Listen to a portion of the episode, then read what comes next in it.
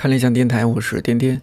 一九九五年，岩井俊二自编自导的电影《情书》上映，讲述了一个因为一封寄往天国的信，深埋多年的爱情往事缓缓浮出的纯爱故事。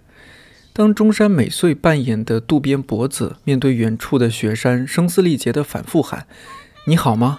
我很好”的时候，这部电影之前的所有情绪和克制，一瞬间得到了宣泄。几乎铺满了整个屏幕的雪山雪地和捂着脸哭泣的脖子，最冷的季节和最炽烈的情感，让我们看到了爱情最纯洁、最动人的一面。如果说推荐冬天必看的电影，一定要有这部《情书》。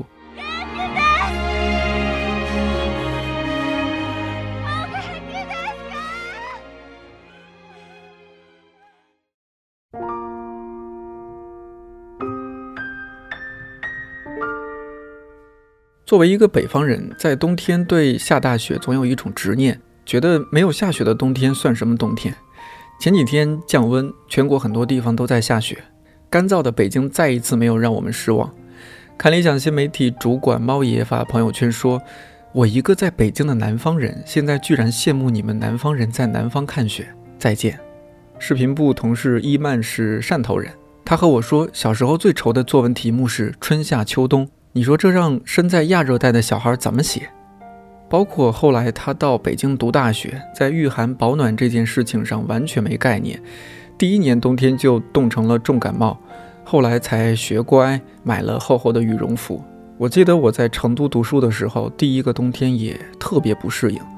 在北方冬天，我们都是说外边冷，进屋暖和暖和吧。在成都完全是反过来，宿舍太冷了，我们出去晒晒太阳吧。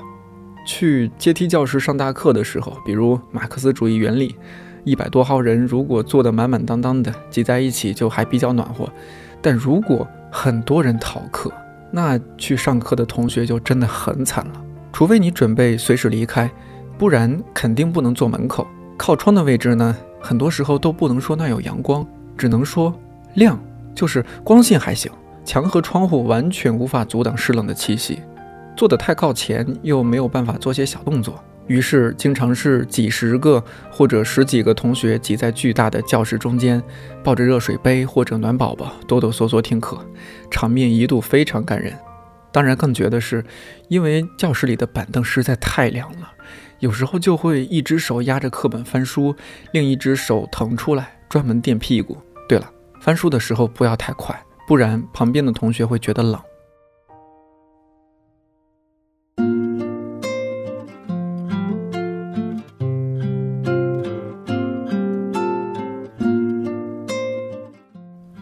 情不自禁摸了一下旁边的暖气，虽然还是特别喜欢成都，不过，哎呀，北方真好。现在很多地方都会有空调，但还是和摸起来热乎乎，甚至有点烫手的暖气带来的这种幸福感没有办法相比。中学的时候特别流行喝袋装纯牛奶，一大早大家陆陆续续到了教室，第一件事儿就是把牛奶放到暖气片上热着，晚了甚至就没地方了。等第一节课结束，温度正好。当然，暖气的作用不止这些。那时候，男生晚上回到宿舍，还会在暖气片上烤鞋垫儿、烤洗好的袜子，甚至鞋。虽然整个晚上宿舍的空气里都弥漫着不友好的味道，但是早上起床以后，穿上干燥而且暖烘烘的袜子、鞋垫儿，还有鞋，那种幸福感又很快的把昨晚的不友好冲淡。跑早操都感觉浑身是劲儿。除此之外，还可以烤秋裤、烤水果。考不小心被桌子上打翻的水杯、浸湿的书等等，不知道中学的时候为什么人那么容易犯困。如果座位正好挨着暖气，暖烘烘的，那这一天更是基本没什么清醒的时候了。其实暖气算是比较高级的，都是县城里才会有。更小的时候在农村，家家户户基本都是生火炉子，包括学校里也是，每个教室里有一个，都是学生来烧。每个班的学生分小组轮流值日，值日生在早上五点半前就要到教室，先把炉盘底座里的炉灰筛掉，但那些燃烧不完全的黑灰色的碳粒一定要挑出来，因为这些是非常好的无烟燃料。然后用纸或者玉米秸秆这些比较软和的易燃物来引火。技术好的话，先加入一些混合着碳面的小块碳，过几分钟再加入稍大块的碳就没问题了。技术不好的话，比如炉灰没有掏，或者烟囱堵了，或者引火的时间没有把握好，也许就会弄得满教室都是烟。其他同学到了也没有办法进教室上早自习，就得等技术好的同学或者老师来帮忙了。现在想来都觉得挺不可思议，因为那时候我们也都不过是十岁左右的小孩子，要生火炉子，要倒烟囱，白天还要记得去加炭，但也 确实是很独特的一段回忆。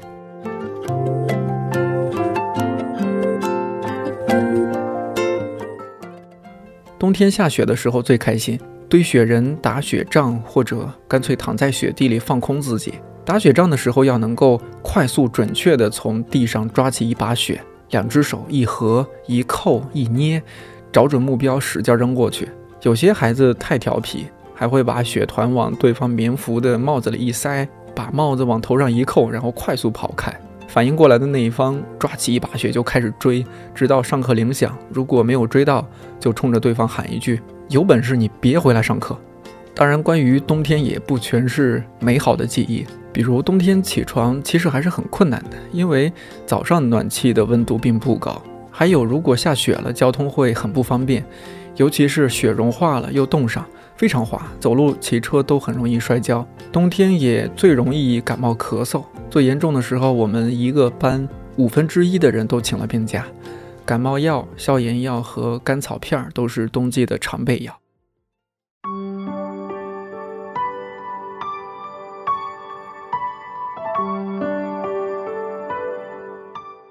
前几天，一个朋友和我说，最近想要重新看李娟。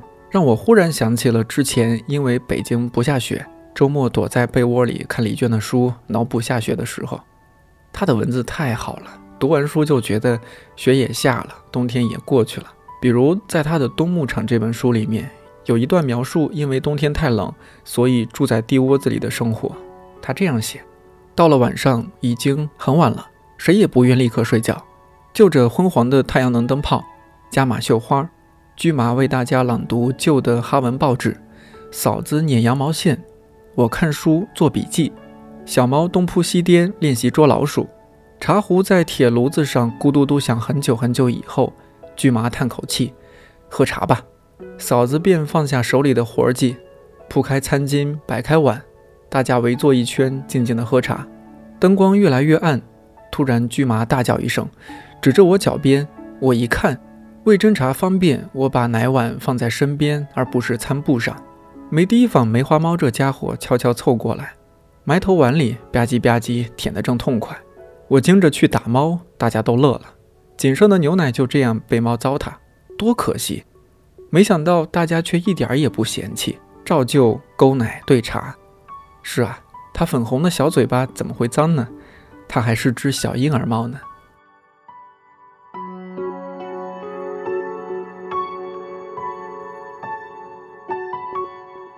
这段文字我看的时候，仿佛在脑海里放电影。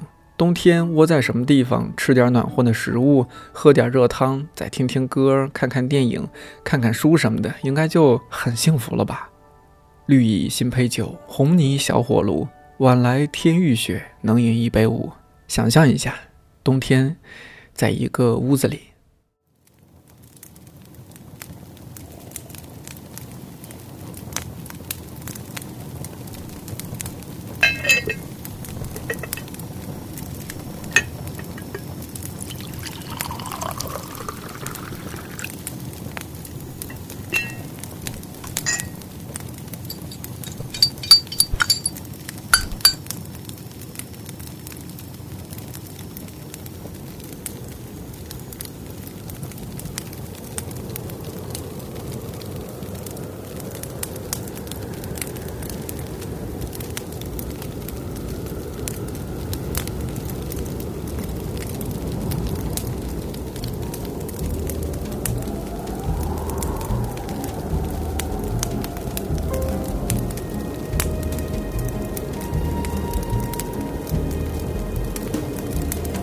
bubbles, mangoes.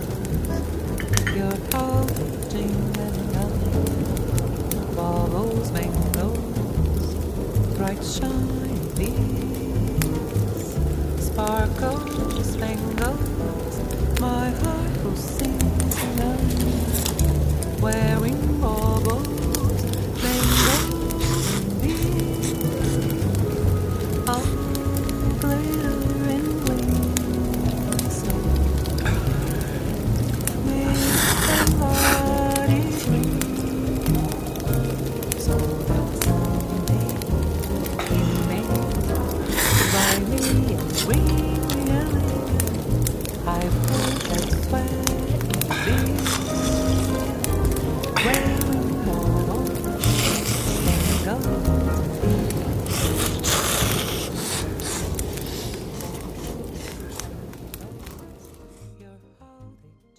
以上场景纯属虚构，如有雷同，请喊我一声。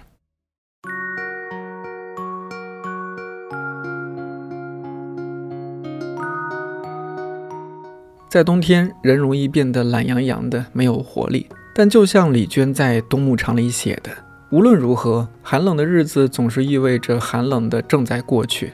我们生活在四季的正常运行之中，这寒冷并不是晴天霹雳，不是莫名天灾。不是不知尽头的黑暗，它是这个行星的命运，是万物已然接受的规则。鸟儿远走高飞，虫蛹深眠大地。寒冷痛苦不堪，寒冷却理所应当，寒冷可以抵抗。人之所以能够感到幸福，不是因为生活的舒适，而是因为生活的有希望。北京的雪，我等你啊！看理想电台，我是颠颠，祝你早安、午安、晚安，我们下期再见。It ain't a lie because I've seen it and I felt it with my hands and my eyes. I'll take it over any destination that we can find. And it's something so achievable, it's all in your mind for you. No one's